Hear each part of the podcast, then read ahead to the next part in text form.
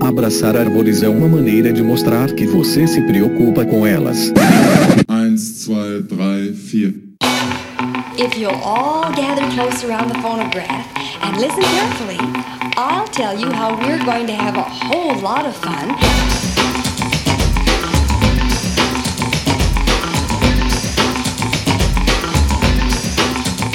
Aqui é Fernando Lima e este é o Desabraçando Árvores, um bate-papo sem firulas sobre ecologia, conservação, a vida, o universo e tudo mais. E eu estou aqui diretamente de Atibaia, São Paulo. E hoje, pessoal, estou aqui para apresentar a jornada da Adriana Castilho Costa Ribeiro de Deus. Ela que possui graduação em Ciências Biológicas pela Universidade de São Paulo, a USP, e atua na Companhia Ambiental do Estado de São Paulo, a CETESB, na área de ecologia, com ênfase em ecologia aplicada e também na aplicação de cursos e treinamentos, como os de indicadores ambientais e cursos práticos especializados, como o de atendimento à mortandade de peixes. Então fiquem ligados aí com essa jornada sensacional da Adriana e seguimos!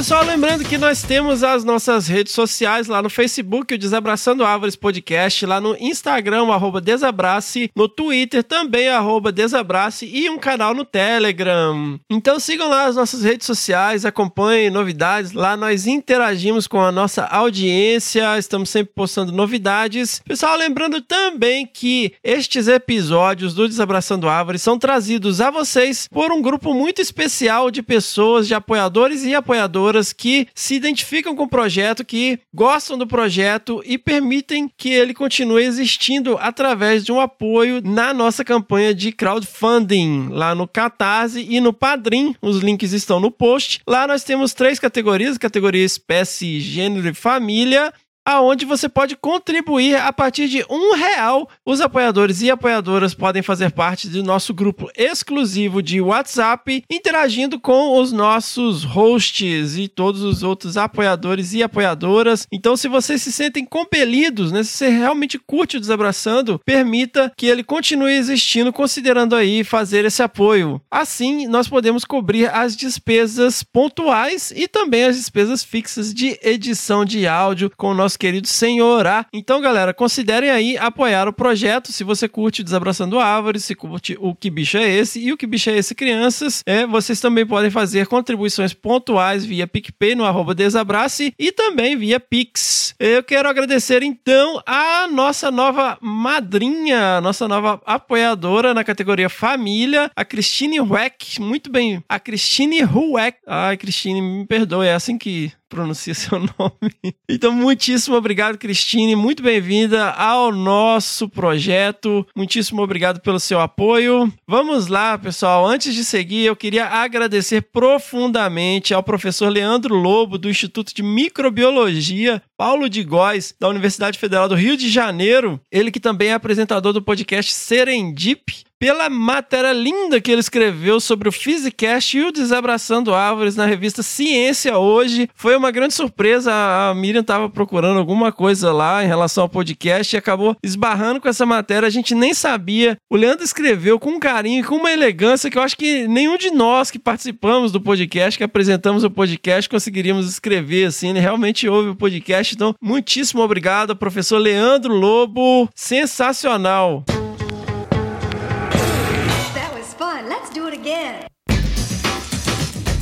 Pessoal, uma outra forma também de apoiar o nosso projeto é representando o projeto como entrando na nossa loja www.loja.desabrace.com.br e comprando lá os nossos itens, camisetas, canecas, nós temos pets bordados, kits de primeiros socorros. Comprando na nossa loja, você apoia o projeto, além de levar os nossos produtos sensacionais que nós produzimos aqui com muita exigência e muito carinho para a nossa audiência. Então, se liguem lá, entrem na nossa loja, deem uma olhada, prestigiem. E antes de seguir, então, pessoal, vamos lembrar que nós temos o nosso e-mail, que é o primeirapedra.desabrace.com.br. Então, se você quer mandar críticas construtivas, né, comentar episódios passados, fazer correções sobre qualquer questão que a gente tenha abordado de uma maneira equívoca aqui no passado, mandem lá o seu e-mail para primeirapedra.desabrace.com.br e também não se esqueçam que esta é a última chamada para vocês enviarem os seus perrengues de campo, porque o episódio 65, o próximo episódio é o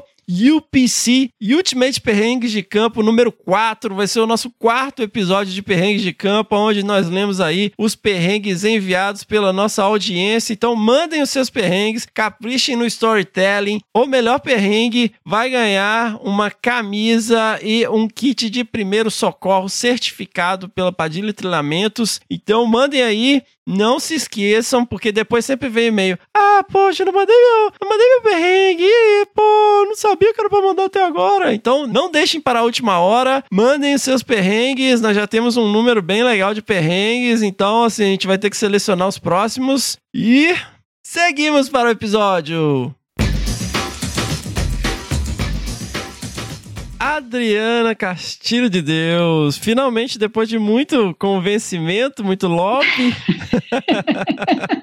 estamos aqui em frente aos microfones. Não me responsabilizo por nada. Você que fez pressão, hein? Olha, que isso, não fiz pressão nenhuma. Aqui ninguém.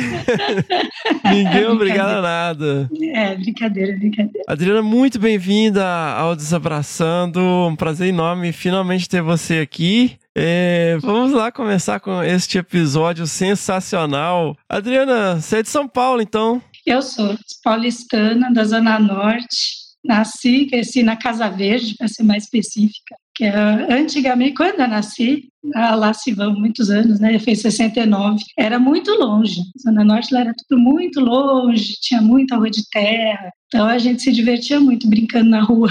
É mesmo? Na Grande São Paulo? Na Grande São Paulo. Era uma época muito gostosa, assim, a Zona Norte. Era, parecia cidade do interior, porque era longe, a gente olhava de longe, Lá dava para ver o centro, imagina, dava para ver o relógio lá que tinha, acho que era no Banco Itaú, não lembro e dava para ver tudo. Então era tudo muito longe, era bem gostoso, todo mundo se conhecia, era muito bom. Nossa, você falou esse negócio, o relógio do Banco Itaú me deu um. Sabe, lembra que uh, tem um, uma animação Ratatouille que o cara, o cara super crica, crítico lá de comida, ele com, ele bota o Ratatouille na, na boca, assim, a comida, e ele vai lá pra infância, assim, você falou relógio do Itaú, eu lembrei que em Belo Horizonte também tinha o relógio do Itaú em cima de uma torre, assim. É é, eu não sei se era Itaú, se era Banespa, eu sei que era um banco muito grande, a gente gostava de ficar assim na varanda de casa, porque até cinco anos a gente morou em uma casa, depois a gente mudou para o mesmo bairro, só subindo a rua. E dava para ver, era o máximo, porque a gente via lá longe. E era gostoso, porque a gente morava ali ao lado do Campo de Marte, então gente ficava, era um tal de subir avião, descer avião quando chegava aqueles grandões, né? Nossa, era muito gostoso. A gente via os ensaios da Esquadrilha da Fumaça. Era muito bonito, era bacana. Legal, então mesmo sendo dentro de uma área urbana, você teve a oportunidade então de ter um contato mais próximo ali, brincando na rua, infância anos 70 ali. Totalmente, assim, as mães nunca sabiam onde a gente estava, né? Nas férias, principalmente, né? E criançada correndo e assim, o que hoje em dia se paga, né, em escola para os filhos brincarem com argila, tinha terreno ali do lado de casa com muita argila. Então a gente voltava que parecia, né, uma múmia. Minha mãe tinha dúvida, ela mangueirava a gente assim no quintal, na entrada de casa, limpou todo mundo, pronto, beleza, tá novo. Então era ótimo, porque não tinha problema, não. É muito bom, a gente aproveitava. E a imaginação ia longe, né? Tinha umas pedras, então cada pedra era sua nave espacial e nossa, era uma beleza. Sensacional. E aí como que foi, né? Você começou a se interessar por, por bicho, por planta? Você sempre gostou assim? Acampou? Acampar nunca acampamos, a gente brincava assim muito na rua mesmo. E não, não tinha assim muita oportunidade de viajar fora. Nós éramos, somos em cinco filhos, né? Muita gente a vida puxada. Minha mãe professora, meu pai é, ele foi fazer faculdade já depois de casado com muito filho, né? Então foi puxado, ele é advogado. Era uma vida bem, bem puxada mesmo, né? Eles realmente se esforçaram para dar tudo para os filhos. Então, não, a gente não tinha essa chance assim, de viajar muito, passeava quanto dava. É, meu avô materno gostava muito de passear, então ele levou a gente para ali, para Paranapiacaba. Era um passeio de trem gostoso, né? Então a gente gostava de fazer isso. Passeou o que deu. A gente gostava muito de ficar fora de casa, não tinha muito, assim, lógico. Também a gente gostava muito de ver TV. Engraçado que eu não sei como o dia rendia tanto, né? Porque ao mesmo tempo que a gente brincava muito fora, a gente também via todas as séries, todos os filmes. E todos esses que hoje em dia né, são os clássicos, então, o Star Trek, Viagem ao Fundo do Mar, todos esses que são maravilhosos, né? Depois a gente brincava sobre isso. Mas não especificamente de olhar, eu nunca tive isso, não, de ficar pegando bichinho, olhando. Mas eu achava demais os que falavam sobre os cientistas, e eu falava que eu ia ser cientista. Mas eu não sabia o que era isso, não. Mas é, era legal isso, né? Mas era uma coisa muito distante ao mesmo tempo, né? Mas eu também falava que eu ia ser Mulher Maravilha, então. É, até aí, né? Quem não falou que era, ia ser um monte de coisa, né? É. Mas então, assim, o seu pai sendo é, advogado, a questão de fazer um curso superior já era algo inserido na família, né? Então, foi uma coisa assim que não era planejada. Teve um, um projeto que veio um estímulo que era minha mãe era professora de primeira na época era primeira série né? Eu fui aluna da minha mãe eu fui, eu fui alfabetizada pela minha mãe porque naquela época não tinha maternal jardim né? Então ela me levava para a escola e eu fiz o pré três vezes porque não tinha jeito. Na é, na hora mesmo de fazer o pré eu já sabia fazer a chuva deitada né? Eu já sabia fazer perfeitamente aquilo. Então eu não ia fazer de novo corri para a sala da minha mãe. Fazer o quê? Chuva deitada? Chuva deitada, sabe? Fazer os risquinhos, a gente fazia assim, né? Chuva deitada assim, chuva deitada, assim, os grandes exercícios do pré, né? criança aprende isso, mesmo com três, quatro, cinco anos. Você não lembra os exercícios do pré? Fazer assim, risquinho assim, que eles chamam de chuva deitada. Chuva assim, chuva assim para treinar, né? Ah, uhum. Aí eu casei, eu já sabia fazer aquilo. Aí eu ia para a sala da minha mãe. Depois iam me buscar lá para levar de volta para o pré. E eu fugia de novo. aí, aí, nessas eu fiz a primeira série com a minha mãe e fui indo. Porque no fim a criança segue. Se você já fez, eu fiquei adiantado um ano por causa disso, mas teve um, um programa de estímulo do governo para as professoras fazerem faculdade. E aí depois eles conversaram e minha mãe falou para meu pai, olha, para o meu salário não vai alterar. Então se alguém aqui tem que fazer faculdade para melhorar a situação da família, vamos fazer um esforço, você faz, porque vai ajudar para a gente. Uhum. Então, meu pai foi estudar, fazer vestibular, que, assim, depois de tanto tempo não deve ter sido uma coisa fácil. Ele estudou para caramba, né? Meu pai sempre foi muito metódico, dedicado, e aí ele foi fazer direito. Estudou já com os filhos, todo, deve ter sido muito fácil, né? A gente que tem filho sabe como é. E aí ele estudou em Guarulhos, à noite, se formou. É, tem foto lá, fomos na formatura dele, muito, muito orgulhosos, né? E, e melhorou para a gente, assim, com certeza. Então, para a gente estudar sempre foi um, um grande estímulo que veio da família. Meu avô sempre estimulou os filhos, todos dele, meu avô o pai da minha mãe era imigrante espanhol, né? Mas ele sempre estimulou os filhos dele. Ele falava: tem que estudar, só vai progredir estudando. Então, era um ajudando o outro, né? E meus pais sempre estimularam a gente a estudar, não importa o quê. E aí você resolveu fazer biologia.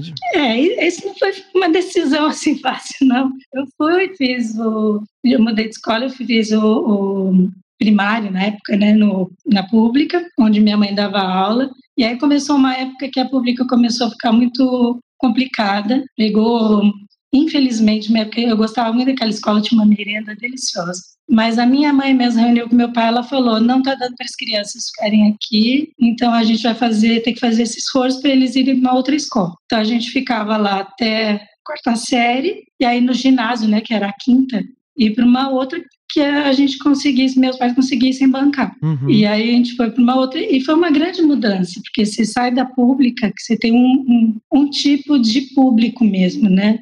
E fomos para uma outra que era completamente diferente. Uhum. A adaptação foi bem, bem assim, trabalhosa.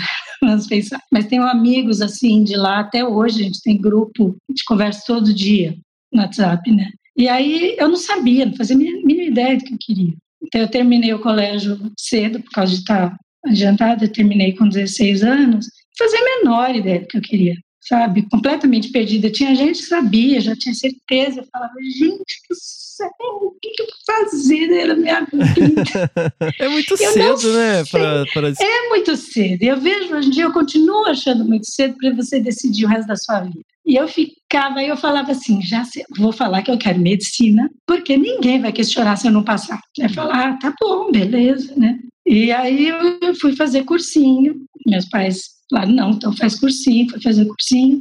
E no cursinho eu tive contato com muita palestra sobre profissão, palestra orientativa. E isso foi muito bom, porque primeiro que eu tive que recuperar muito conteúdo, aí que eu percebi que eu tinha perdido muita coisa, não por culpa do colégio, mas porque eu simplesmente a minha cabeça desliga. E aí eu falava, eu falava para minha amiga, falava, a gente não teve isso no colégio. Ela falava, claro que a gente teve. Você fez prova disso? Eu falava, eu fiz.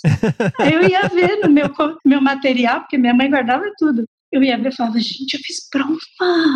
Eu passei nessa matéria. E eu não lembro, gente, para mim eu não tinha tido aquilo. E aí depois eu fui mais tarde, na faculdade, e um cunhado meu explicou que eu tinha um certo déficit de atenção, mas era uma coisa leve, mas assim, o suficiente para me atrapalhar. Uhum, tinha que uhum. aprender a estudar, né? Tinha que aprender a ter meu método. E assim, você está assim, de repente você está e é muito fácil acontecer isso. Eu falo, vai. É, pra mim também, sala de aula, pra mim não pode ter nem janela. Assim.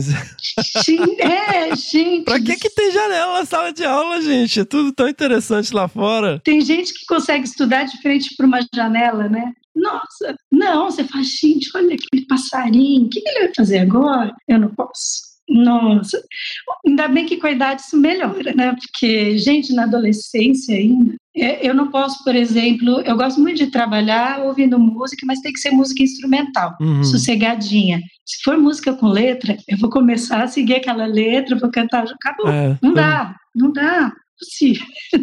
E aí, no cursinho, eu primeiro recuperei, fui ver conteúdo, estudei pra caramba. E assim, eu tive um professor que eu gostava demais, ele era excelente, para ensinar, professor de português, era maravilhoso, e ele falava, cursinho é muleta de aluno vagabundo.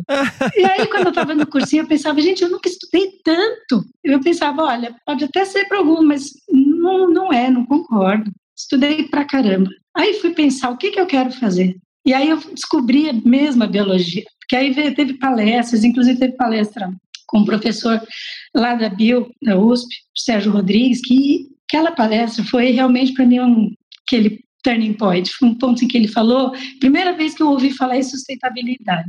Ó, oh, que faz tempo isso, muito tempo. Isso foi em 86. E ele falou sobre a questão de, dos recursos e estarem acabando, de onde iriam os recursos, e eu fiquei olhando aquilo, aquilo me impactou, achei impressionante.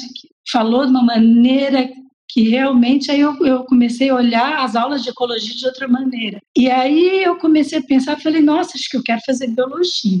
e, e, aí eu comecei a pensar nisso, não sei o que, estudava, estudava, né? Só que isso já era mais fim do ano, estava tentando não passeio de primeira, porque meus pais conseguiam bancar um cursinho, mas eles foram bem claros, não dá para bancar uma faculdade paga. Então a gente precisava passar em faculdade pública, não tem jeito. E fiz o segundo ano, mas eu já sabia o que eu queria estudar, feito uma louca. Aí eu tinha professor que depois, quando eu fui prestar, ele falou, ah, viu minha nota, falou assim, não, com certeza vai passar, porque a nota de medicina tá falando, não, não quero medicina, eu quero biologia. Ele falou, como não? Você precisa fazer medicina. Eu falei, não quero fazer medicina, eu quero fazer biologia. E os caras ficaram, às vezes, muito ofendidos. Eu pensava, mas por que, que eu quero medicina só porque eu tive uma nota boa no vestibular? Ah, porque são três, as únicas três profissões que existem, né, pra galera Era. das antigas: engenharia, advocacia e medicina, mas era, né? Naquela época, a biologia era muito patinho feio ainda sabe? Era visto muito. Tinha gente conhecia que falava assim para mim: Besourinho, Besourinho, você vai fazer biologia? Aí vai virar bicho grilo.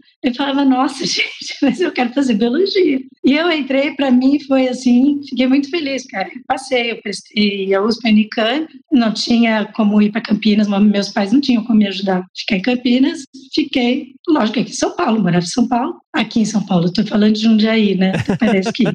É, mas e, e, São Paulo é aquele negócio, você mora em São Paulo, mas é o mesmo que você morar em Limeira e Piracicaba, porque né, você mora em outra cidade. Então, eu morava na Zona Norte, pegava o ônibus, levava duas horas até a USP, dava tempo de dormir, e o curso era integral, né, porque eu passei, comecei no diurno. Falar, é, é, é muito bom estudar assim, você sai, estudei no, na, no colégio particular, depois no cursinho, e de repente você está na faculdade, nossa, teu mundo faz assim, boom, né? Abre. A vivência universitária é muito boa, né? Porque você é responsável por você, ali você quer crescer, você vai prestar. -se. Hoje em dia nem sei se ainda tem aqueles painéis com um monte de aviso, chamado para estágio, chamado para palestra. E você quer abraçar o mundo, você quer fazer tudo. E, é. nossa, é, é muito legal. E a gente começou e já foi legal desde o trote, foi um trote muito gostoso. O pessoal chegou, aquela turma tal, e meio começaram a carregar os calores para cá, conhecer a faculdade inteira.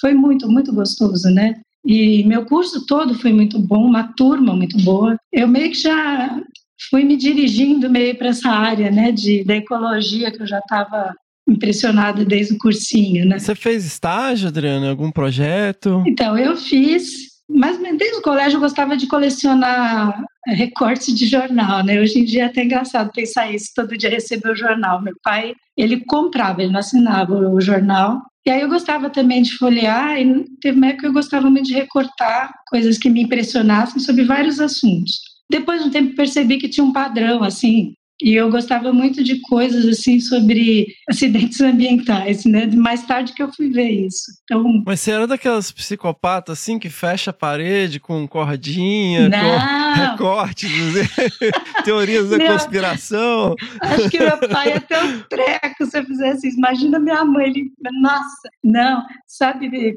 essas pastas com folhinha de plástico, né? Sim, eu sim. colava no sulfite e guardava na pasta, né? Reportagens que eu achava interessante. E depois eu fui ver, assim, tinha várias reportagens ali que eu tinha guardado sobre isso. Então, tinha reportagens sobre derramamento de óleo, tinha reportagens sobre acidentes, coisas assim que eu achava aquilo interessantes.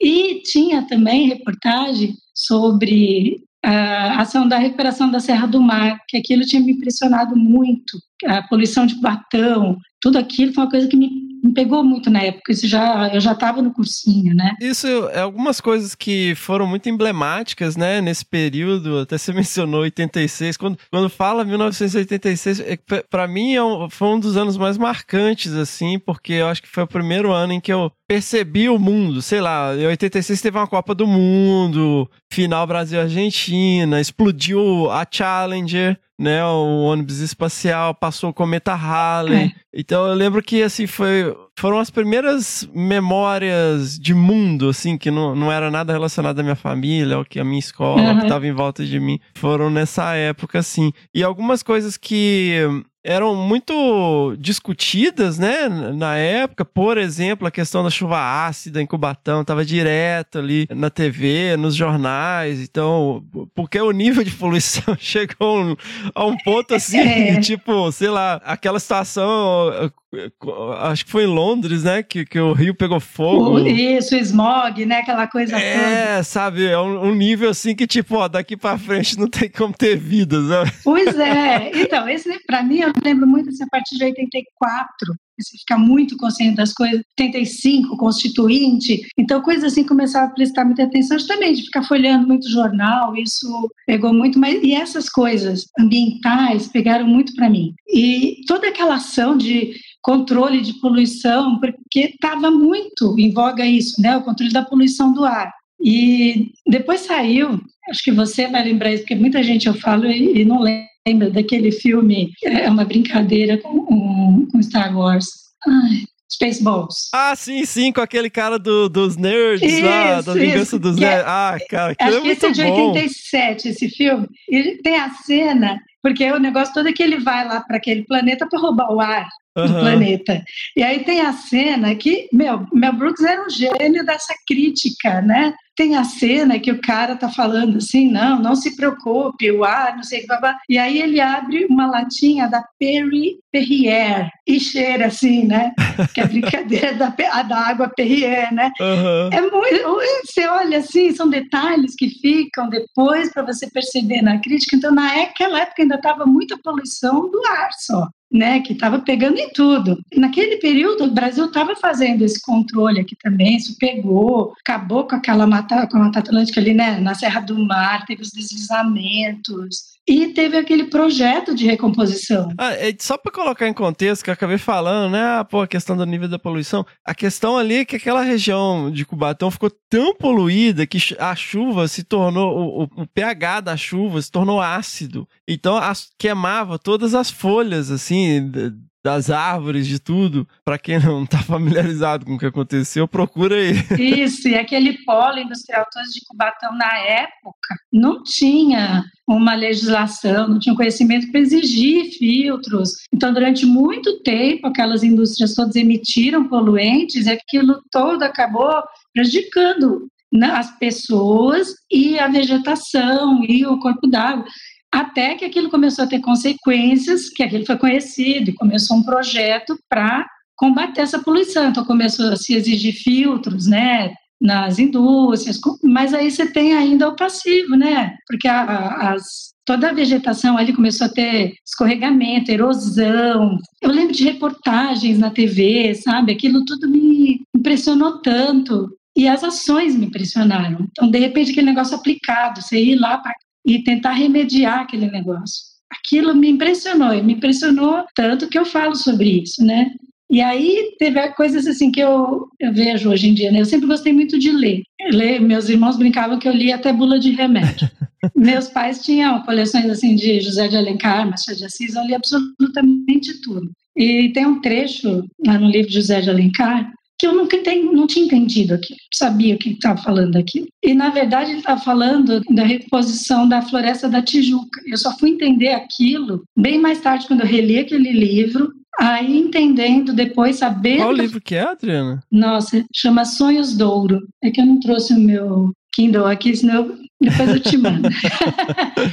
Mas ele descreve, porque aí depois eu pensei, José de Alencar era um jornalista, ele não tinha formação científica, nada disso. Então era um conhecimento absolutamente estabelecido. E ele fala, lógico, ele tem aquela descrição toda, aquele jeito todo, né? Tá, então, no meio da história, ele fala que o moço está indo para os lados da Floresta da Tijuca e fala que ainda vai receber esse nome quando a, as árvores que o Major Archer estava plantando crescerem, não sei o que, tá, tá, tá. Eu não tinha entendido aquilo, depois eu fui entender.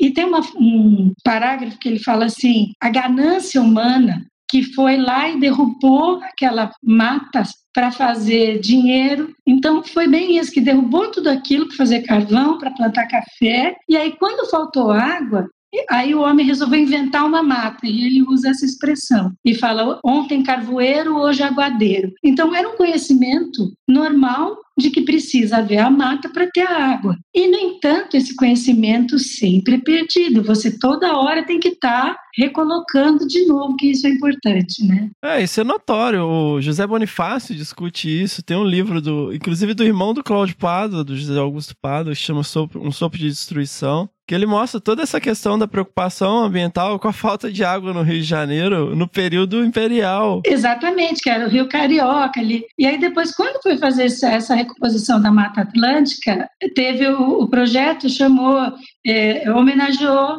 o, o, esse Archer que fez o projeto da, da Mata da Tijuca, na Floresta da Tijuca. Então, assim, gente, a gente devia aprender com os erros. Ah, não, mas isso é pedir demais. Você tá pedindo demais. Aprender com os erros? o povo fica tropeçando na mesma pedra, gente. Não pode, não tira, né? Composição vegetal é impressionante. Mas o fato é que por causa disso, por causa de todo esse caso que eu sempre segui, isso me impressionou, eu, eu fui procurar. Eu queria muito procurar estágio na CETESB. Uhum. Porque essa ação Já na graduação. toda... Já na graduação. O que, eu... que é CETESB? Pra quem não sabe. A CETESB é a companhia, hoje em dia o nome é Companhia Ambiental do Estado de São Paulo. Quando ela foi criada, essa sigla significava Centro Estadual de Tratamento e Saneamento Básico, acho que é isso. É que faz muito tempo. Ela foi criada em 60, foi criada em 68, tanto que os antigos, os funcionários mais antigos, eles falam o CETESB, é muito engraçado, porque era o centro. Ah, é verdade, olha aí. E hoje em dia não é mais uma sigla, é um nome. E foi mudando e hoje em dia é Companhia Ambiental do Estado de São Paulo. E na época eu fiz o primeiro ano, sem primeiro ano integral não dava para procurar estágio, eu quis me situar primeiro, mas depois eu queria um estágio lá, eu queria procurar, né? Falei, ah, será que vou encontrar alguma coisa, né? Participar de alguma coisa daquele jeito, porque eu tava com aquilo, né, na cabeça. Meu irmão fazia física, lá em casa é tudo. Meio que meus pais não interferiram. A gente assim, você quer estudar? Vai estudar, não tem problema. Seu irmão foi ser cientista de verdade, né? Então, de, depois ele até ele mudou, mas ele fez física, eu fui para biologia, minha outra irmã fez matemática, minha outra irmã fez letras, primeiro alemão, depois linguística. Meu irmão caçula que ele foi mais prático, ele faz, fez administração. Mas é todo mundo, né? Meus pais, eles deram liberdade para gente, assim, vai procurar seu caminho, né? Então, mas meu irmão fazia física e um colega dele fazia estágio na CETESB. Na época, o estágio lá era assim, você fazia entrevista como em qualquer lugar. Hoje em dia é pelo tem uma, um processo seletivo pelo CIE, não é mais. Então eu fui lá, ele, ele avisou meu irmão, ele falou, olha, tem uma vaga de estágio no laboratório lá, se ele né, quiser ver. E ele nem sabia que eu queria fazer estágio lá, né? Só porque ele sabia que eu ia fazer biologia. E o meu irmão me avisou. Falei, ah, vou, né? Claro. Aí fui, conversei e era estágio sem remuneração. Também não existe mais isso lá. Em dia começou com concurso, né? Ah, na CETESB, né? Eu achei que você ia falar que não existe mais estágio não, não não existe mais lá. Lá na CETESB, né? Quem empresa, né, do estado tem que tem algumas regras, né? E aí eu fui, combinei né, o estágio, a, a chefe me aceitou e no laboratório de comunidades aquáticas, que é onde eu voltei depois, mas isso é um capítulo para frente. E eu comecei a trabalhar com bentos. O que, que é bentos? A comunidade bentônica. São os invertebrados que vivem no fundo de rios, do, do mar e também costões rochosos, né? E aí começou, comecei a aprender muita coisa, né? Então, porque estava meio parei, assim, com o que eu estava aprendendo no, na faculdade. Estava tendo ecologia e fazendo o estágio. Então, era muito interessante, porque eu via coisas, às vezes, no estágio, e depois eu aprendia na faculdade e falava, nossa, é verdade, eu vi isso. E isso foi muito legal, porque você tem aquela prática, realmente prática, é, se aprende diferente, né? E, inclusive, eu, eles estavam com um projeto Tá, tinha tido muito problema assim, de derramamento de óleo. Então, tinha um projeto de acompanhamento e de avaliação dos costões rochosos, né? De tentar ver ali, limpar, né? Esse jato de areia era uma coisa que era muito usada, jato de areia, como é que era depois, né? Se ia prejudicar demais as comunidades, como é que ia de novo recolonizar, tá? Então, eu, os estagiários, não só eu, né? Tinha mais dos estagiários a gente e fazia parte das campanhas. Então, nossa, aí foi uma visão assim de o que, que é ir para campo nessa estação, porque aí é a maré que manda, e às vezes a maré é em julho, meia-noite, porque tem a maré se exige quadratura, ah, se exige é na lua nova e na lua hum, cheia, e quadratura na minguante e na crescente a lua nova e a lua cheia, as marés vão ser mais amplas, né? Elas vão... Eles chamam de maré lunar também, né? É, vai encher mais e vai descer mais, né? Uhum. Então você pega a maré que vai descer mais para dar mais tempo do pessoal poder ficar mostrando, lendo, e era uma metodologia de ficar ali, fazer os quadradinhos, eles iam lendo e, tira, e tirava foto. E aí eu ficava embaixo anotando, né? E Júlio, uma água gelada, que era uma coisa, meia-noite, às vezes a maré, e aí eu pensava, ai meu Deus, Não, mas é legal, é legal. Mas assim, aprendi muito nessa época a questão né, de, né, da ecologia, a gente estava tendo questões rochosas, então Nossa, foi impressionante, apesar de passar muito frio. Eu tinha colega que falava assim: Nossa, se, se eu estágio você aprende muita coisa. Eu aprendo, aprendo muita coisa. Ganhar dinheiro não ganhava, mas aprendia. Você explicou comunidade bentônica, explica também o que é um costão rochoso, que a minha tia lá do interior de Minas, só pra... Isso, costão rochoso, sim, na praia tem aquela parte de areia, e aí entre praias às vezes tem umas rochas, né? E aí às vezes quando você chega perto, você quer atravessar, você vai ver que não tá a rocha lisa, né? Tem uns alguns organismos, ali tem craca, você tem que tomar cuidado, né? Quando você anda no rostão rochoso, você não tem só quatro membros, você tem cinco. Você tem as mãos, os pés e a bunda, que você vai andar com todo cuidado, para ter certeza que você não vai cair, porque rala, né? Rala feio. E aí tem uma estratificação ali, você vê que tem os organismos que primeiro ocupam uma parte, outros ocupam outra. Então, cada tipo de local vai ter um tipo de ocupação, né? Dos organismos. Então, depende se o local é mais batido, a água atinge mais alto. Então, isso é, estudar, é estudado também, né? Tem lugar que nem deve tentar chegar, né, gente? Porque você vai cair, vai se machucar e pode ser perigoso, porque a água bate muito forte, então melhor não tentar. Legal. E aí, Adriana, você foi fazendo estágio tá, na CETESB, e, e, aí chega, você virou bióloga. É, eu fiquei, fiquei dois anos na CETESB, Saí de lá, eu fiquei, fui um pouco pro oceanográfico. Que é o sonho, todo, todo biólogo que é mais viajado, né, vamos dizer assim, é porque eu, eu como mineiro nunca tive nenhuma grande ambição de ir pro mar, não tenho até hoje, a Miriam adora mergulhar e tal, falar, ah, isso não, não é coisa de Deus, não. E Mas assim, tem uma galera assim mais das capitais e tal que sempre fala, né? Ah, queria fazer biologia marinha, ah, queria fazer oceanografia. E aí você foi para é. foi para oceanografia. É, né? Porque é, nessa época eu tive a oportunidade de pegar um estágio remunerado lá, né? Olha aí! Aí, assim, tinha uma bolsa, né? Ainda com comunidade bentônica.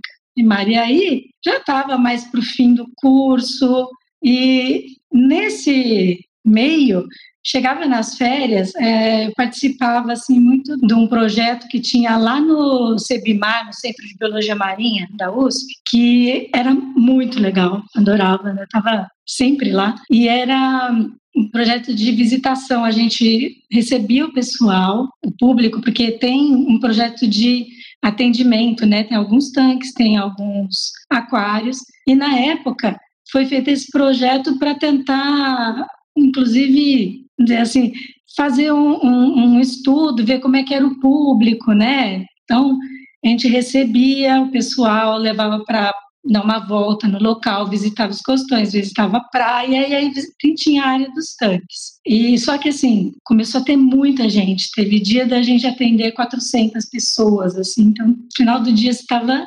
estava sem falar, você não tinha mais voz. E aí ficava ainda com aquele os questionários, tá pulando dado. Mas era interessante ver o que as pessoas escreviam. Tinha gente que escrevia assim: "Gostei muito do monstruário". aí você pensava: "Nossa, acho que eu não expliquei direito, porque não é monstruário". E aí você via, não, acho que está estressando é muita gente, está estressando os animais. Né? Não pode ter tanta gente, você tem que limitar. Mas às vezes você limita, o público entende errado. Que, quer dizer, tem, tem, é, é um pouco difícil essa parte assim, de comunicação com o público, tanto que hoje em dia está limitado, você tem que marcar com antecedência, né? Mas eu ia para lá e era, era uma coisa, uma coisa muito gostosa essa de vocês comunicar com o público e apresentar os organismos, né? E tinha também um programa que é o Interior na Praia, que são crianças que vêm de escolas públicas, que muitas vezes nunca foram para a praia e aí visitavam lá também. Então, essa interação era riquíssima, porque crianças que nunca, então eles faziam perguntas assim, e crianças já é o máximo, né, porque eles fazem as melhores perguntas, e eles perguntavam, tia, quem pôs o brilhantinho na areia? Ou, então eles viam, aí eles começavam a ver os organismos. E tem um, um que é a lebre do mar, ou a lesma do mar, a Plísia, que ela é linda nadando, quem quiser ver um vídeo, é só pôr no YouTube, ela nada assim, que é um molusco, mas ela não tem a concha externa, a concha dela é só interna vestigial, ela é linda, coisa mais linda. Só que fora da, nem é para tirar fora da água, porque você causa assim o, o peso do animal é muito para ele, fica só dentro d'água. Mas às vezes a gente deixava eles pegarem um pouquinho assim dentro d'água mesmo para sentir. E a lesma no mar não matou, porque solta uma, uma gosminha, a gente falava para eles, né? E eu falava para eles: olha, isso aqui sai com água, não precisa se preocupar, porque não precisa passar álcool. Mas eles achavam nojento. E aí eu descobri que tem alguns lugares que, assim, que não pode engolir se tá com nojo. Aí eles começavam a cuspir no chão ali. Eles falavam, tia, isso é figo de boi, isso é figo de boi. Eu falei, quê? É fígado de boi. Depois que eu entendi, alguém me explicou. Parece fígado de boi. Eu falava, ah, não, não é fígado de boi, não. Isso aqui, aí você vai explicar, faz um desenho. Mas assim, era um barato, porque eles estavam vendo pela primeira vez. Então era muito lindo, né? Aí, mas você, eles viam Siri, aí você explica para o público, ó, Siri está na areia, se ele, ele não está te vendo também, se você pisa nele, ele não tem outra defesa. Então, assim, esse programa era muito gostoso de participar, que era pura educação ambiental, você apresentar aquilo pro... Porque as pessoas só vêm do seu lado, né? Não vê que o organismo está ali, ali é a casa deles, e de repente você pisa em cima deles, o que, que eles vão fazer? Vai? Vão te pensar. Então é, era, mas era muito gratificante. Então eu participei desse projeto, era muito bacana. Teve a, a segunda parte que era com a, fazer com algumas crianças que se inscreviam e passavam o dia lá, a gente fazia várias atividades com as crianças, jogos. Então foi, foi muito legal essa parte, né, do Sebimar, que é um centro impressionante, né, de pesquisa, estudo. Então, recomendo para todo mundo que vá até São Sebastião, que conheça, que marque um horário para conhecer, porque é muito legal. Falando em TDA e transtorno de déficit de atenção, que você falou de pisar em cima aí. E eu tô encucado com um negócio assim, tem uns dias já, na verdade, que eu mandei até lá no nosso, nosso grupo lá de WhatsApp ah. dos apoiadores, um vídeo de um, um, cara segurando uma raia assim de água doce. Ah. E ela ferrou a mão do cara, e na hora o cara vai pro chão fica rolando, gritando e tal. Parece que é, realmente é uma dor absurda, né? Inclusive lá no Paranapanema, o pessoal falava que tinha raia, que tinha que andar arrastando o pé no chão. E eu fiquei encucado, assim, pensando, falei, cara, como que isso foi selecionado evolutivamente? Tipo, por que, que um bicho pode, precisa de ter um, um negócio tão ignorante?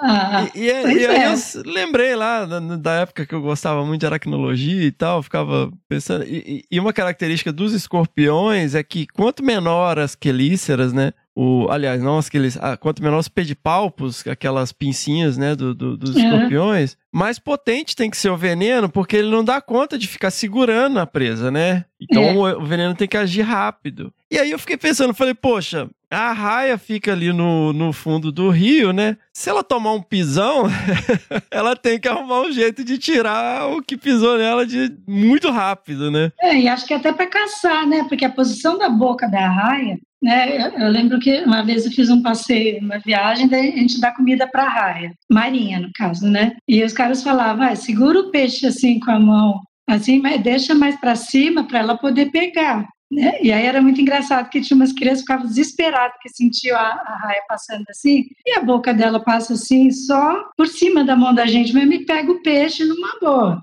Mas, meu, ela tá passando aqui, a posição mesmo na boca dela não é fácil de morder, né? Então, com um espinho desse, faz, ela com certeza apanha presa, já deve imobilizar para ela poder comer, né?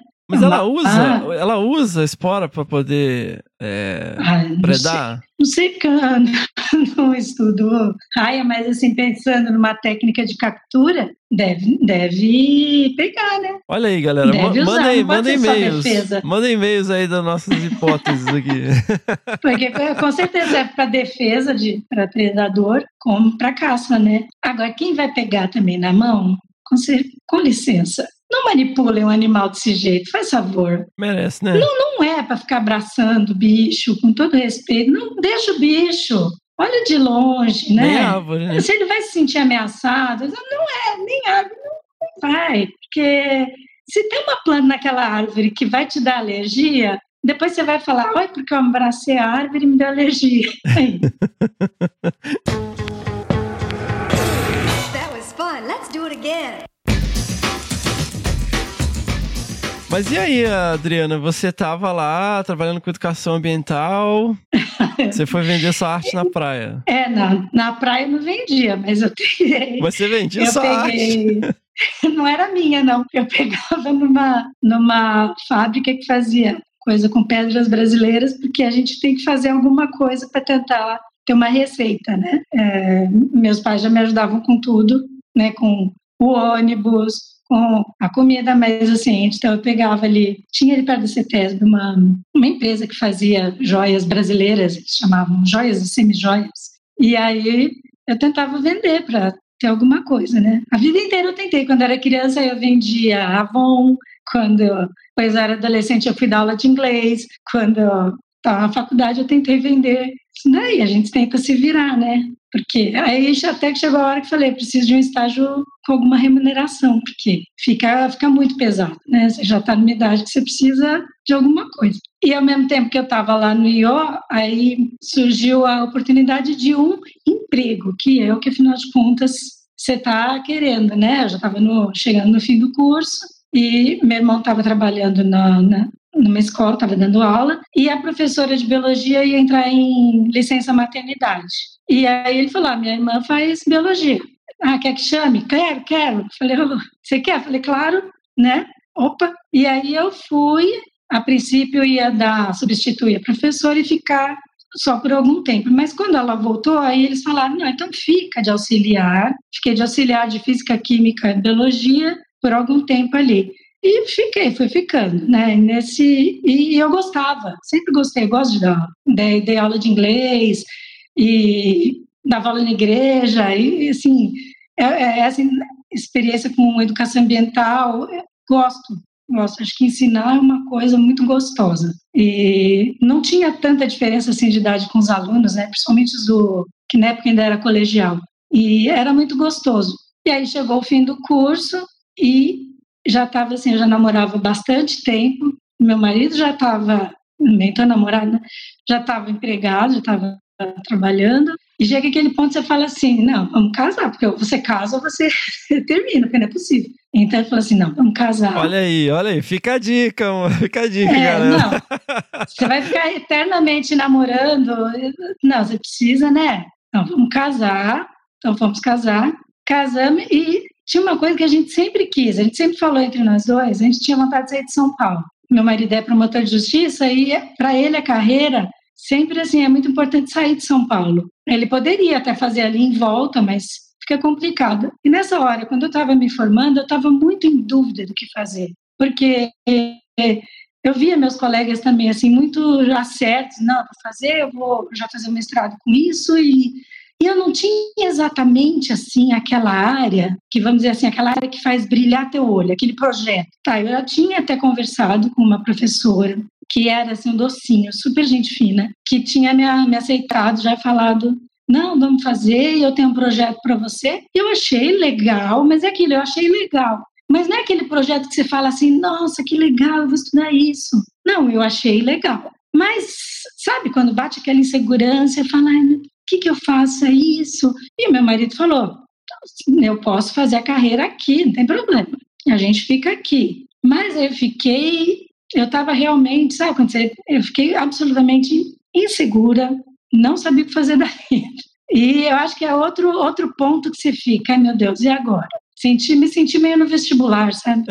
é, parece, falei, gente, parece que eu voltei no tempo, que horror. E eu falei, e agora? Eu vejo meus colegas sabendo tanto que vão fazer, e eu de novo nessa, que horror, que pessoa indecisa que eu sou, que não sabe o que é da vida. Aí chegou, meu, meu marido falou assim: Nossa, tem oportunidade de ir para Limeira. E aí seria assim, a chance da gente sair de São Paulo, que era uma coisa que a gente queria. E eu falei: Pô, a gente, você casa, você se compromete. Falei assim: Não, vamos, vamos para Limeira e eu fico vindo, não tem problema. Fomos para Limeira, eu continuei vindo, que eu continuei trabalhando, trabalhei, eu dava aula, vinha para a escola, ficava aqui em São Paulo dois dias, depois eu ia para Limeira. Mas eu estava nessa, né? Ainda falando com a professora, o que, que eu vou fazer, o que, que eu não vou fazer. E aí, sabe quando você fica assim, nessas, assim, meio que entregue fala assim, ai, sei, eu parei de tomar pílula. Falei assim, ah, eu acho que não vai dar nada mesmo, porque os médicos tinham me falado que ia ser muito difícil engravidar, porque eu tenho ciclo novulatório, eu tenho útero retrovertido, então não sei o que, eu vou precisar de tratamento. E que nada, eu engravidei assim, ó. Não é à toa que a gente tá aí pelo planeta inteiro, né, meu? É, é exatamente.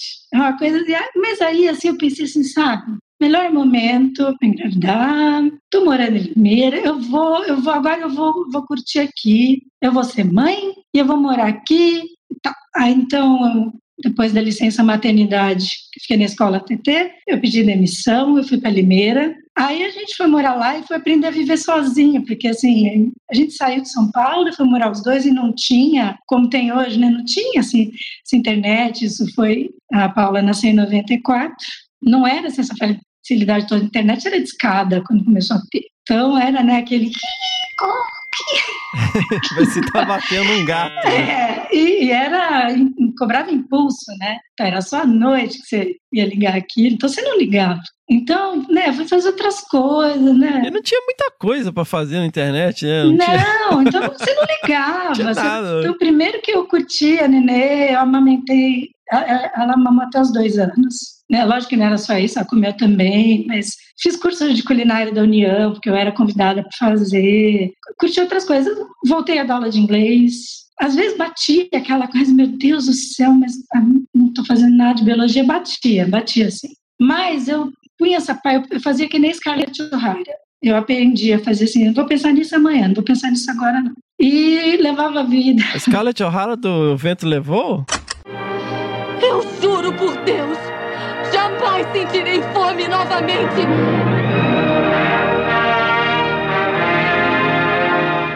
O vento levou, sim.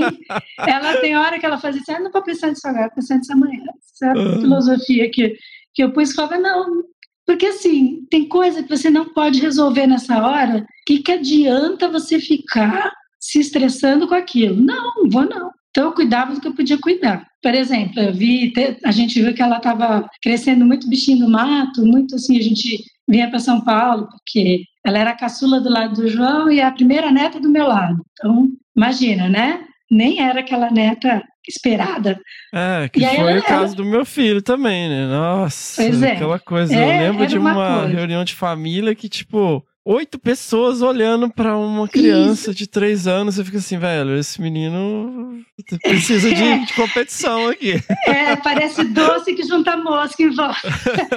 só que ela parecia um bichinho do mato, porque ela estava só com a gente e não tinha. A gente morava num prédio muito gostoso, que era na tra uma travessa da Rua Boa Morte. Eu acho o máximo esse nome. Rua Boa Morte. Era, era ladeira do cemitério não? É, não, não era ladeira do cemitério. Era? Não, não era não. Mas é, se fosse, ia ser o máximo, né? Não, muito divertido. Mas não, Limeira é uma cidade muito gostosa, né? Eu punha ela no carrinho e saía andando. Muito divertido, mas não tinha criança no prédio para ela brincar. E aí, posso conversar com minhas assessoras entendidas em criança, que era minha mãe e minha sogra, e devidamente né, sancionada, minha mãe falou, olha, criança precisa de criança e precisa de espaço. E minha sogra disse: criança é igual passarinho e andar em bando. Falei, beleza, é isso mesmo. Então, ela foi para uma escolinha lá em, em Limeira, que chamava Patinho Amarelo. Em Limeira era Patinho Amarelo. e era uma graça, porque o uniforme era maior que ela, era uma gracinha, né, no, no maternal. E, nossa, ela voltava que era areia de cima e embaixo, porque tudo que ela queria, assim, era amiguinhas, ela pegava a mão da amiguinha, iam para o parquinho, ficava à tarde, né, período da tarde, voltava acabada, né, que dormia no carro já. E assim, esse período da tarde eu pude fazer coisas para mim, o que assim, né, foi muito bom. Então eu pude ler, eu pude fazer uma ginástica, eu pude voltar um pouquinho até a não ser só a mãe da Paula. Depois você tem filho, você vira a mãe da, o pai da, você não tem mais. E não tem problema nenhum com isso, me chamarem a mãe da, mas às vezes é bom você ter a sua identidade, né? Então, depois disso voltei também, voltei a dar aula de inglês lá, e o João ficava com ela de manhã, e era muito bom isso. E aí ele teve a chance de vir para Jundiaí, que era a cidade que a gente queria morar. A gente sempre quis vir para Jundiaí. Por quê? Porque a gente gostou muito da cidade. Na época que ele trabalhou aqui perto, a gente veio conhecer. E está perto de São Paulo, mas é uma cidade muito boa. Não tem muito jeito de a gente ficar muito longe, porque a família está toda aqui perto. em São Paulo. Mas aqui é muito gostoso e não é São Paulo ainda. Mas está do lado. Qualquer coisa que precisa, a gente está pertinho, né? E a gente descobriu morando em Limeira que, na verdade, distância é uma questão de tempo e não de quilômetro. Então, hum. a gente estava em Limeira, falava assim: ah, vamos lá em Piracicaba, vamos lá. E a gente viu, nossa, que barato, isso é plenamente factível. É, que aqui no estado de São Paulo tem estrada, né? É, sim. isso é um, um bom diferencial, né? É. Sim, verdade. Não, mas aqui em São Paulo, quando você está em São Paulo, na capital, tudo leva pelo menos duas horas para você chegar. Uhum. É uma coisa impressionante. Então, às vezes eu falo assim, não, olha, eu vou, eu saio de casa, às vezes no trabalho eu falo, olha, eu vou sair já de casa para ir para tal lugar. Porque, meu, se eu tiver que ir para sair do trabalho, pode esquecer, né? Então aí a gente veio para Jundiaí, que era o que a gente queria, compramos um, terreno e com muita dificuldade, financiamento, para construir uma casa. E nesse meio tempo todo, eu sempre falo, não, eu quero ter um filho, eu quero ter um filho, eu quero ter um filho. Mas é aquele negócio, tudo que você adia, você não faz fica esperando, esperando. Quando chegou uma hora que eu falei assim, gente, se não tiver, eu não vou ter mais. Então eu tenho duas filhas únicas no fim, né? Porque elas têm sete anos de diferença. É restart, né? Começa do zero de novo. É, só que nesse meio tempo, quando a gente veio, eu já estava sentindo muita falta também, né? De, de biologia, de tudo. E eu vi um outdoor aqui em Jundiaí, falar ah, especialização, ecologia, educação ambiental na faculdade Padre Anchieta, né? que é uma faculdade bem conhecida aqui em Jundiaí, né? Aí eu olhei e falei, ah, que legal, Falei, puxa, será que tem que fazer alguma prova, né? Aí eu fui lá ver, não precisava apresentar o currículo e ver se tinha, se podia cursar, né? Fazer especialização. Aí eu falei para o João, falei, ah, vou fazer, porque aí pelo menos vou conhecer, porque assim, você não conhece ninguém da cidade, não conhece ninguém da, de biologia aqui que trabalha na, na área, né? Aí fui fazer. E para facilitar, no meio do curso engravidei. É, para quê, né? Por que não? Afinal de contas, se você pode dificultar, e comecei a fazer, foi muito legal você voltar, né? Voltar à biologia, voltar a falar sobre os assuntos. E eu falei, nossa, meu cérebro não, não deixou de funcionar e eu ainda sei sobre essas coisas. E é bom sentir isso. E depois, como era ecologia, educação ambiental, o trabalho a gente podia escolher dentro desse, dessa gama, né? Falei, bom, vou fazer o que eu sei fazer, vou trabalhar com comunidade bentônica. Afinal de contas, né? De Jundiaí. É, aí tinha, na época tinha uma represa só aqui, né? Porque hoje em dia tem duas. Hoje em dia tem a represa de acumulação e a de captação, que tem o Parque da Cidade, muito bonito. Não tinha ainda. Aí tinha um só. Olha, fazer ali, né? Só que eu não tenho, quem trabalha com isso mesmo tem, tem os pegadores né, corretos para fazer análise quantitativa, tudo certinho. Eu não tinha. Então eu falei, vou fazer então uma análise qualitativa só. E o meu coletor Falei, João, é meu marido. Então, assim, na alegria, na tristeza, na coleta, na, né? Que eu estava a essa altura da coleta, eu já estava de barrigão, né? Inclusive, ele falou: não, você não vai entrar lá, eu vou.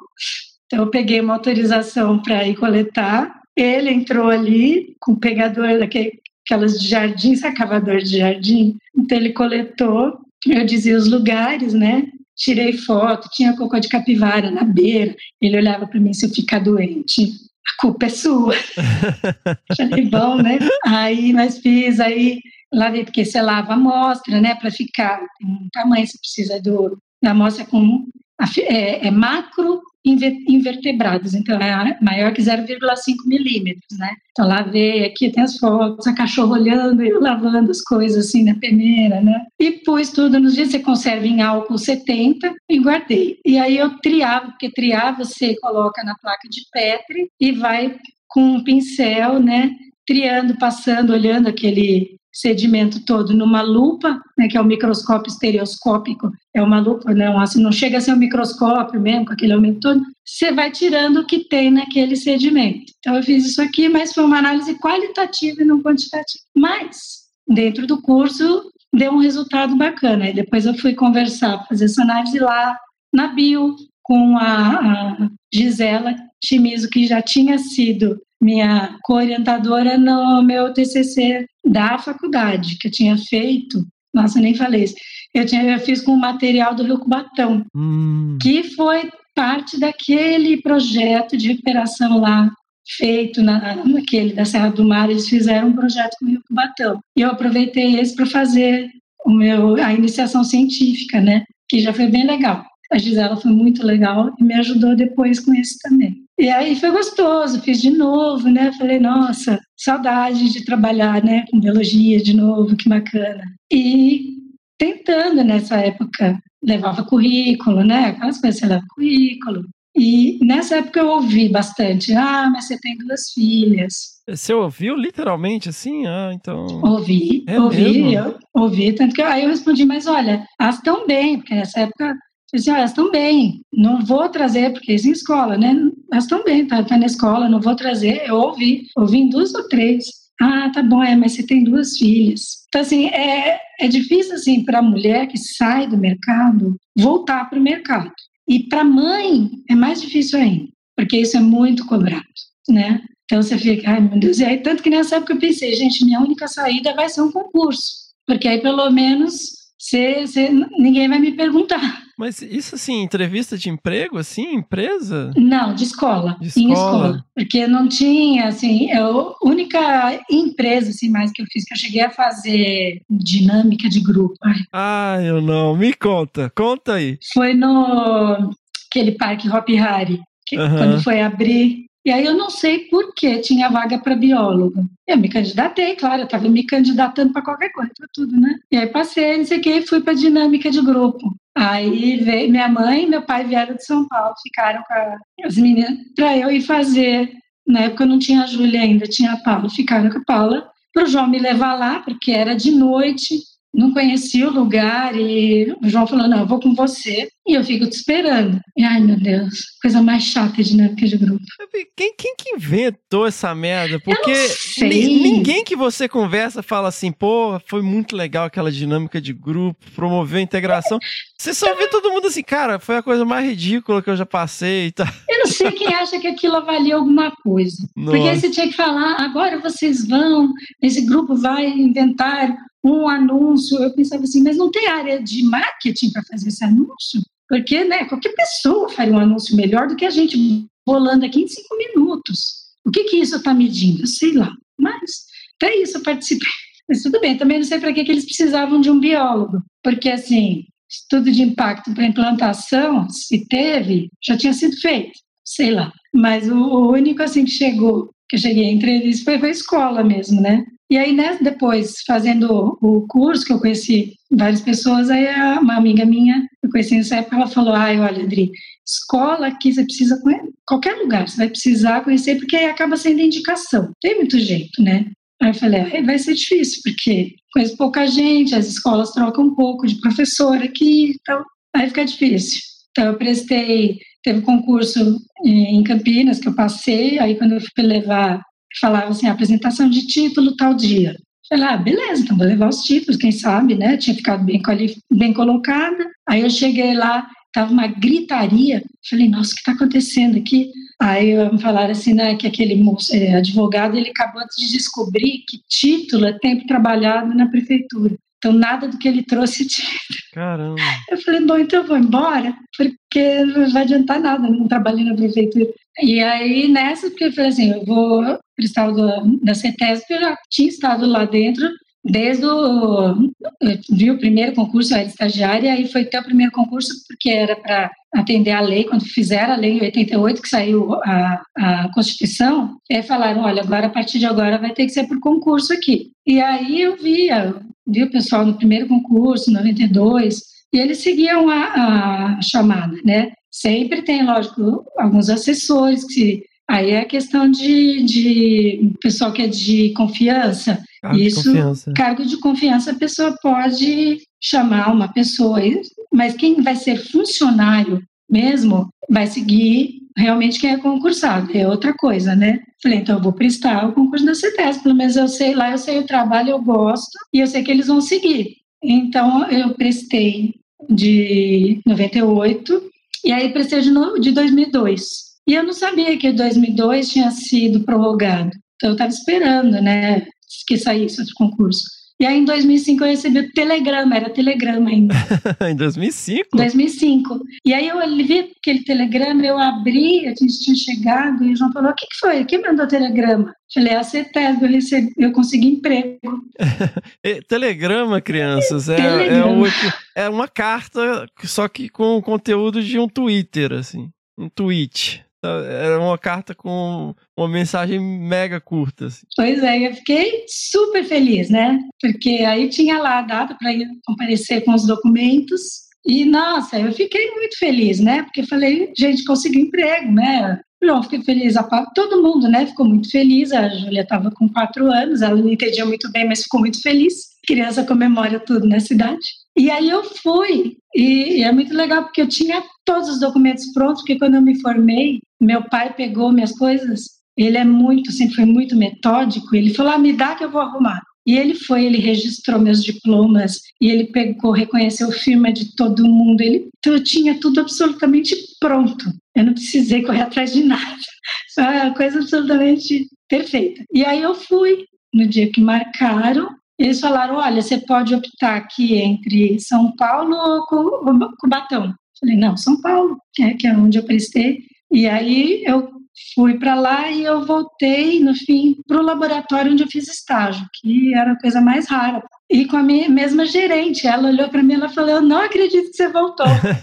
então, ela falou: Nossa, parece que você nunca saiu daqui, a sensação, né? Mas aí não era para trabalhar mais com bentos. Ela falou: Olha, a gente precisa então de alguém que fique para cuidar de peixe, mortandade de peixe principalmente, que está sem ninguém. Falei: Vamos lá, vou adorar aprender me dá um tempo para me situar.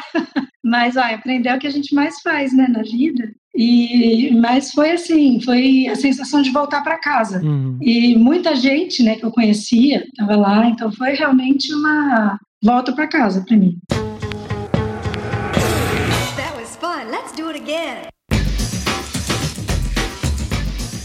É que foi esse processo de adaptação, assim? Como que é essa questão de mortandade de peixe? Por que os peixes morrem? Eles não são vegetais? Não...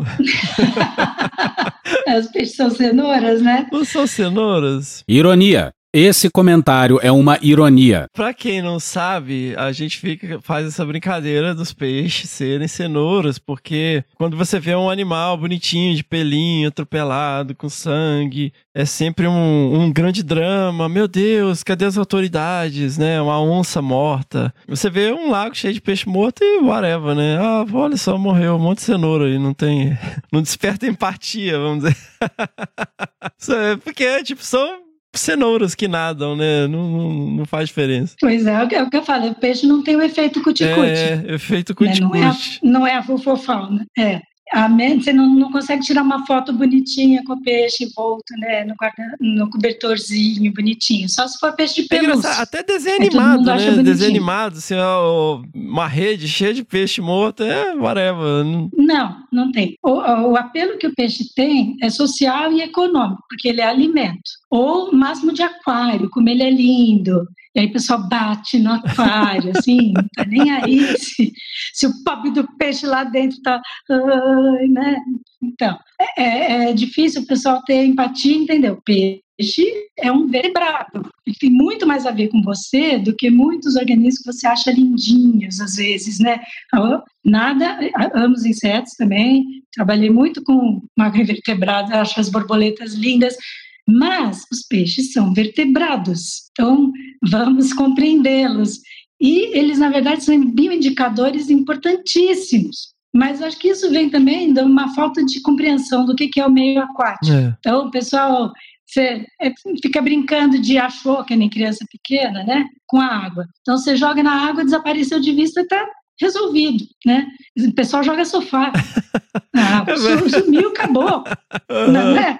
Jogou, pronto. Aí a hora que abaixa a água, você fala, nossa, olha aquele carro ali, puxa, que coisa impressionante. Então, quando o peixe que está naquele ambiente começa a apresentar problema, a gente precisa entender o que é aquele meio aquático. Então, é difícil às vezes, porque a gente mora num, vive, né, num meio completamente diferente e tende a tentar interpretar a água com que, os padrões que a gente tem. E não dá, são completamente diferentes. Então, tem, tem gente que às vezes vê assim, quando tem um monte de peixe morto, ah, jogaram alguma uhum. coisa aqui, só pode ser isso. É sempre isso, só pode ser. Aí você fala assim, ó, nem sempre. Pode ser, lógico, isso sempre é uma hipótese, a gente pode desenhar várias. Você pode desenhar que, olha, desceu uma nave espacial veio e matou todos os peixes. É uma hipótese? É uma hipótese. Ela é provável? Acho que não. É, porque, na verdade, as naves vêm, elas cortam vacas, né? Na verdade, elas não fazem isso com É. peixe, elas fazem com outros animais. Em geral, é. Exatamente. Isso aí é sarcasmo! Quem diz? Você perguntou para ela? Eu sei, isso pode ser uma hipótese. Tá, mas tem que entender o que, que é. Então, às vezes, já aconteceu, teve mortandade, por exemplo, de é, vem aquela carga d'água, né? Vem de repente trazendo muita, mu- muito material em suspensão, vem aquela água barrenta de repente. E as pessoas têm, às vezes, a ideia que ai, o peixe se esconde. O peixe não se esconde. O peixe não consegue fugir para algum lugar. A capacidade de fuga é muito relativa, muito pequena. Do mesmo jeito que vem aquele turbilhão de água, o peixe é carregado nesse turbilhão também. Então, a gente tem que... Imagina se vem também uma rajada de vento muito grande. A gente ia ser carregado. Fala assim, ué, fica em pé. Resiste. Você não vive no ar. Por que, que o peixe também não, ia- não vai conseguir? Então é, é- é difícil às vezes, ainda mais porque a gente tem alguns desenhos, você vê o Bob Esponja nadando numa piscina dentro da água. Não, é, se isso, isso, se só isso é o que tá te incomodando no, no universo do Bob Esponja, tá, bom- tá bom Não. ainda. Não, esse é só um exemplo, né? Porque tem algumas coisas que contribuem demais para fazer confusão, né? E aí depois você vai tendo que explicar e a pessoa fala, mais, mais i, mais i, você fala, ai, mais i. Então, né, tem N causas, né, que podem morrer os peixes. Ou então quando as pessoas falam assim, ah, mas só isso de peixe, isso não é mortandade. E eu falo assim, tá, pergunta para a família do peixe se ele não acha que é. É muito difícil você dizer assim, isso é o que você está vendo, fora o que já foi carregado, fora o que está lá no fundo, porque o peixe morre, primeiro vai para o fundo, depois que ele A boia, produção de gás da decomposição, né? pela produção de gases. Então, E qual que é a relação, Adriano? Só para contextualizar para quem não tá familiarizado, é, qual que é a relação da CETESB com mortandade de peixe? essa, a CETESB tem a atribuição dentro do Estado de São Paulo de atender reclamações da população em relação a, a emergências ambientais, né? Então, falando aqui da parte de água, porque tem as reclamações de poluição do ar, tem as reclamações de ruído, tá? Vou falar só aqui em relação à água, tá? As reclamações de poluição da água em, em corpos de água, assim, de corpos de água pública. Então, rios, lagos que são alimentados. Então, se você fez um laguinho dentro da sua casa, que você azulejou, que você, ali não tem atribuição da CETESB. Se você é, fez um barramento dentro da sua propriedade, mas ele é alimentado por uma nascente, aí ele corre e vai desaguar em outro rio, tudo bem, ali tem uma atribuição da CETESB para algum problema. Mas lembrando que também o manejo vai ser avaliado. Então, se você fez alguma coisa que vai, que pode contribuir para ser um problema para aquele corpo d'água, também tem que ser avaliado, porque está tudo tudo interligado, né? As nossas bacias, a gente esquece um pouquinho, né? Que os corpos d'água está tudo interligado. Essa mania de encaixotar tudo, enterrar Uhum. tudo, tudo se conecta.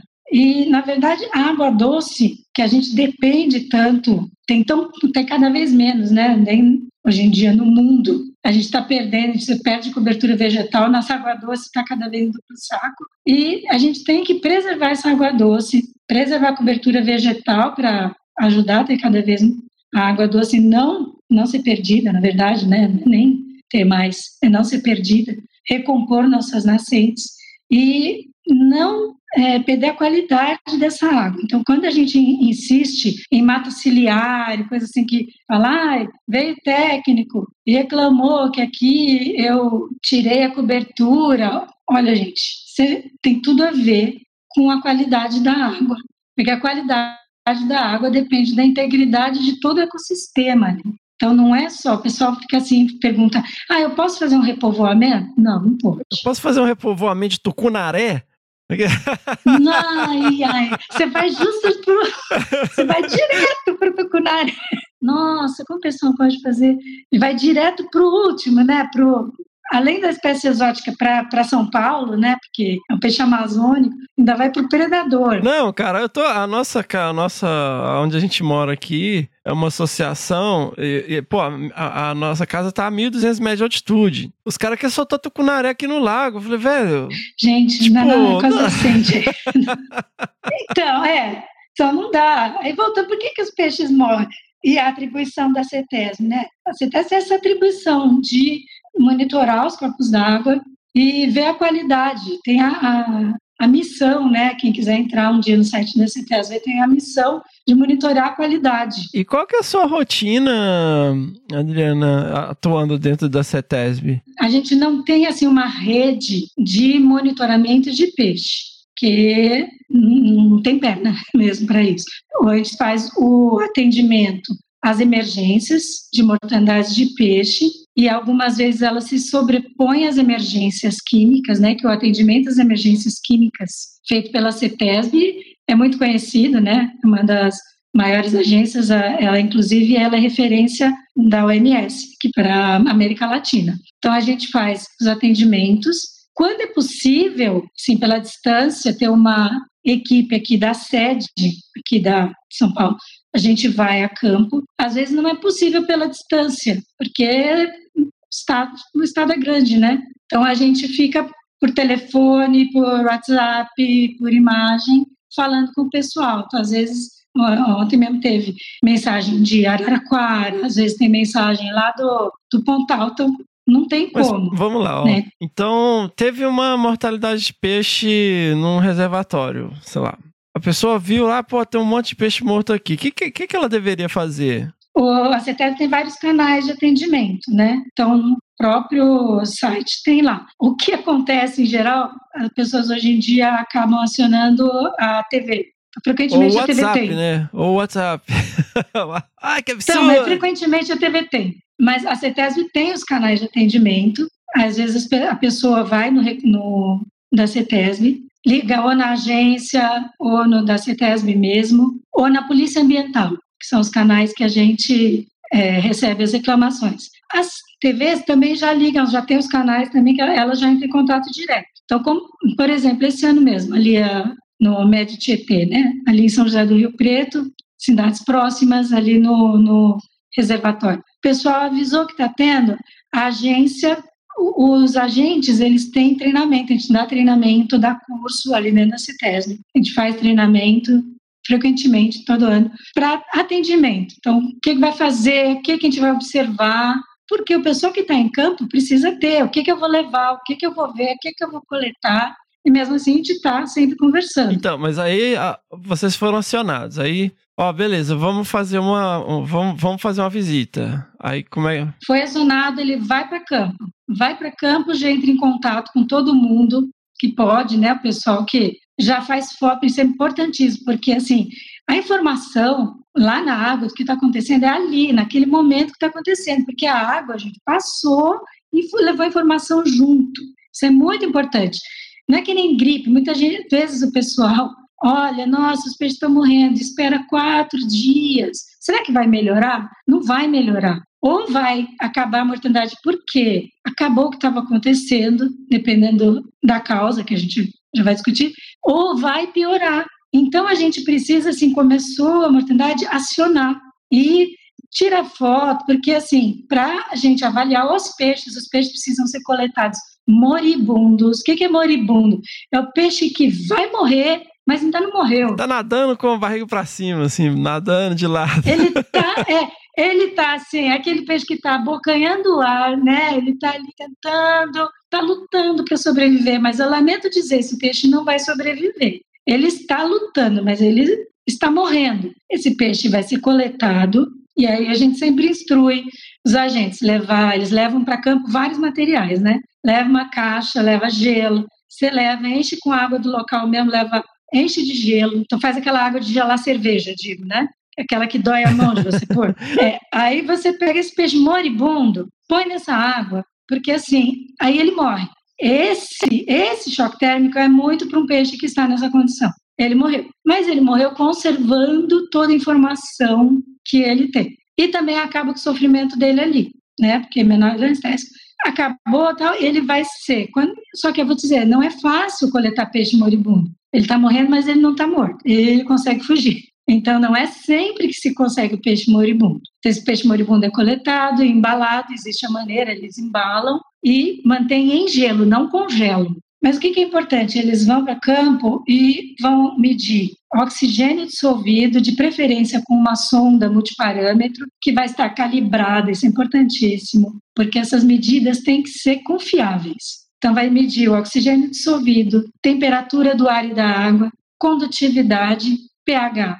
Todas essas medidas são importantes. Legislada mesmo, a gente só tem o oxigênio dissolvido e o pH. Mas a temperatura da área e da água são informações importantíssimas, assim como a condutividade, que vai dizer o grau de impacto, mais ou menos, daquele ambiente, porque ela diz quanto tem de, de sais na água. Isso a gente tem referência. Quanto maior a quantidade de sais numa água, sim, maior o impacto no ambiente. E a temperatura a gente vai ver se, nossa, de repente está muito quente e essa água está muito fria ou está na mesma temperatura e a gente vê se está tendo muita diferença e pode ter havido essa, essa influência, que já já discuto, porque isso aí é importante. O pessoal sempre fala, ah, foi inversão térmica. Mas o pessoal vai, vai avaliar no ambiente como é que está, como é que está a cor da água. Ah, a água está verde, tem uma nata, tem um negócio aqui. Isso é uma informação importantíssima. Sinal que está tendo floração de alga. O que é floração de alga? Tem microalgas, são algas muito pequenininhas que só são vistas ao microscópio e de repente elas encontram ali uma condição perfeita para elas e elas explodem realmente. Então é uma floração, por isso que é chamada. E elas formam essa nata verde. E essas microalgas, são cianobactérias, também chamadas, elas podem ou não produzir toxinas. Então, esse é um outro complicador, porque você não sabe se elas estão produzindo toxinas. Você só vai saber analisando. Então, tudo isso vai ser avaliado como? Eles vão coletar água para ser analisado. E a gente só sabe o que vai ser analisado com essa ida a campo, que eles vão falar, olha, tem isso, tem isso, tem isso, tem isso. Então, eles coletam, levam os frascos para já depois mandar para o laboratório. Isso tudo é feito pela CETESB, sim, gratuitamente, é óbvio que é com que é usado dinheiro, investido dinheiro público e tal, mas você aciona a CETESB isso, e elas vão desenvolver todo esse, esse atendimento aí para entender o que aconteceu. Sim, é tudo, por isso que a gente tem assim um, um vamos dizer um pacotinho mínimo, né, que a gente vai nesses casos, a menos que você tenha uma dúvida, olha, tombou esse caminhão e tá com derramou isso, então você tem uma uma suspeita, suspeita né, em termos, é, tem essa substância aqui, ou teve um vazamento de uma empresa que está com essa substância aqui, que aí a gente vai acrescentando outras análises. Por quê? Porque são análises caras. E você não vai sair fazendo análise à torta direito, porque é tudo é caro, tudo é caro. Você não vai sair gastando esse dinheiro, porque assim pode parecer que não, não, né? Mas sai caro isso. Assim como fazer análise no peixe. Fazer, a gente só faz análise no peixe se você tem realmente uma pergunta para responder. Você tem um contaminante ali que você está suspeitando que ele está no peixe, que está causando um problema para a população, ali tem consumo, porque a CETESB não fala sobre consumo, né? ela não tem essa atribuição. Então, a gente, se tiver essa questão, aí ela vai ser passada, essa informação vai ser passada para vigilância sanitária mas tem que ser uma coisa bem específica, porque você não vai sair fazendo, fazendo análise do nada, porque é um, um gasto realmente a ser avaliado. Legal, Adriana. Adriana, e como que isso está inserido num contexto de conservação, assim? Como que você vê, então, a sua atuação hoje é, contribuindo para a conservação da biodiversidade, nesse caso, né, dentro do ambiente aquático e também atuando numa escala de tomada de decisão, numa escala governamental? É, o, é interessante de você estar dentro de uma agência ambiental é que você tem a oportunidade de fazer contato com muitas áreas, né? Então você faz a reunião com o empreendedor e na mesma reunião está o, o representante do DEFAL, da secretaria e tudo vai dialogar ali, então isso é muito importante. E aí você, é muito bom isso, tive a oportunidade de fazer parte de plano de ação nacional e agora de fazer parte do, não, do GF Pro Espécies, né, que isso tudo só enriquece e que, aliás, tem que até tomar cuidado para não fazer feio nas reuniões, porque você acaba fazendo reunião com aquelas pessoas que você admira. Isso começou já desde a, em 2009, quando eu fui fazer reunião para grupo dessas espécies exóticas, e aquelas pessoas que você só lia os estudos, então eu falo, nossa, de repente eu estou na reunião com Langiane, estou na reunião com Oswaldo Oiacal, e você fala, nossa, como é que eu me comporto? Você tem que tomar cuidado para não dar uma de fã, né? Porque é até feio. Mas mas, e aí, quando você vai realmente entrar em contato, você precisa de uma ajuda e você percebe que a pessoa, na verdade, é super legal e responde seus e-mails na hora e te dá aquela ajuda que você precisa. E quando você vai fazer parte de um projeto, você vê como aquilo é bacana que você pode contribuir. E não só você, mas eu tenho a oportunidade de trabalhar em uma equipe que realmente trabalha como equipe, muito junta, né? Porque o ambiente é isso você não é só você aqui, né? Então eu trabalho muito junto com as minhas colegas do fitoplâncton, porque o peixe fitoplâncton, né, como eu estava falando, sempre muito junto. O Bentos, né, o tempo todo, aliás, é, a equipe do Bentos fez um trabalho lindo ali na Santa Virgínia de a influência do trabalho dos caiaques, né? o que, que eles faziam ali, o rafting uhum. dentro do parque, se eles estavam influenciando ou não. Então é muito legal isso. Então, como é que isso atua na conservação? E é legal isso, você sentir que você está podendo contribuir. Então, cada vez mais, né? E aí, eu, se eu puder, agora eu posso ver que eu tenho um projeto aqui que me fez brilhar o olho. Então, hoje em dia, eu estou com a vontade de vir agora fazer o mestrado, depois desse tempo todo, longe e tal, né? Agora com essa idade. Aí eu falo assim, ah, não tem problema que eu estou com a minha idade. Hoje eu posso fazer falar que eu quero fazer o mestrado, que eu tenho um projeto bacana que está envolvendo conservação, espécie exótica, invasão e que envolve também a mortandade de peixe. Então isso é bacana porque está juntando tudo. Então eu acho que é, é legal assim, às vezes para mim funcionou isso. Eu não precisei, não daria certo. Eu saí da faculdade, correr fazer mestrado e correr porque não, não, não, não fazia muito sentido para mim, para o meu ritmo. Eu tive que ir mais devagar e respeitar aquilo que foi meu fazer primeiro um caminho né, de ir, esperar né, a vida falar comigo. E aí eu cheguei onde deu. Não, não vou dizer que para todo mundo vai ser isso, não, mas às vezes a gente fica tão estressado, não, porque eu preciso, eu tenho que fazer. E às vezes não é, né? Não tem uma receita, não tem um, nossa, eu tenho que fazer isso agora. É só não desistir, eu acho, né? E, e manter. Que nem eu tava, fiquei procurando eu descobri podcast e foi uns três anos eu comecei a ouvir podcast de livro, que uma amiga minha indicou. E aí eu falei, não, mas será que não tem também de, de biologia? e eu fui procurar, eu até ouvi alguns assim, né? Mas aí eu bati com desabraçando, eu comecei a rir. Eu falei, ah, não, vocês estão fazendo rir, eu vou, vou ficar aqui, porque foi o que deu comigo. Que eu acho que é isso, né? Tem que, senão eu, eu é aquilo, eu já vou, já não vou prestar mais atenção.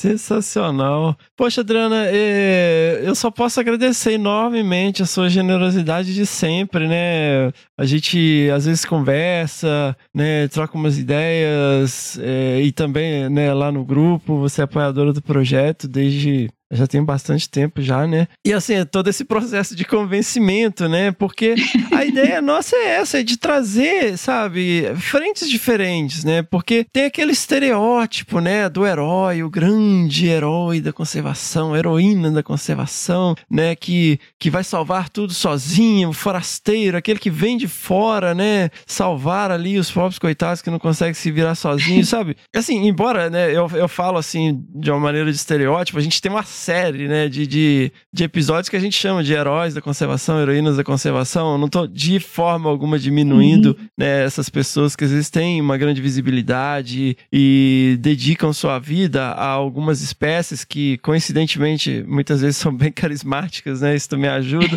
E, mas a conservação ela é multidisciplinar por natureza, né? Então ela não é feita só dessa maneira, é, sabe? É uma pessoa que vem de uhum. fora, que vai lá, né? Mas também por diferentes atores, diferentes frentes, diferentes formas de atuação, diferentes histórias e que de forma alguma são menores, né? Outro dia eu tava falando, né, de uma apresentação que eu fazia quando eu tava lá no, no laboratório, lá em Rio Claro, que às vezes a gente tem essa cultura do One Man Army, né? O One Man's Army, que é o, o cara que é o Rambo, é o Jason Bourne, é o Luke Skywalker, é o Chosen One, é aquele escolhido que vai salvar a todos e resolver todos os problemas, o Messias e tal. Não, na verdade, eu acho que é uma parada muito mais Senhor dos Anéis, sabe? Você tem lá o. É, você tem o arqueiro, isso, né? você tem o anão, você tem o mago, né? o Frodo não, não ia, sabe, andar 10 quilômetros fora do condado ali sem a ajuda de uma galera completamente diferente. Então, assim, é muito importante trazer essas experiências e mostrar essas experiências, né? E por isso eu insisti tanto na sua participação, porque eu acho super importante trazer é, uma abordagem diferente também, né? E a sua história é muito rica, muito bacana. E eu só posso agradecer por você ter tido essa generosidade de compartilhar com a gente a sua jornada. É, eu agradeço muito o convite, agradeço sua paciência, espero que, assim, né, o pessoal goste, sei. Mas, é, muito obrigada mesmo pelo convite, pela confiança que você teve. Sou muito feliz, acho que, assim, a, você dizer que ah, eu sou muito bem sucedido. Eu me considero uma pessoa bem sucedida porque eu gosto muito do que eu trabalho. E eu trabalho numa equipe muito boa e eu acho que isso é importante, né? Então, assim, enquanto eu puder trabalhar, contribuir, eu sou bem sucedida. Acho que é isso que é legal. Sensacional! Obrigado, Adriano. Um grande beijo. Muito obrigada.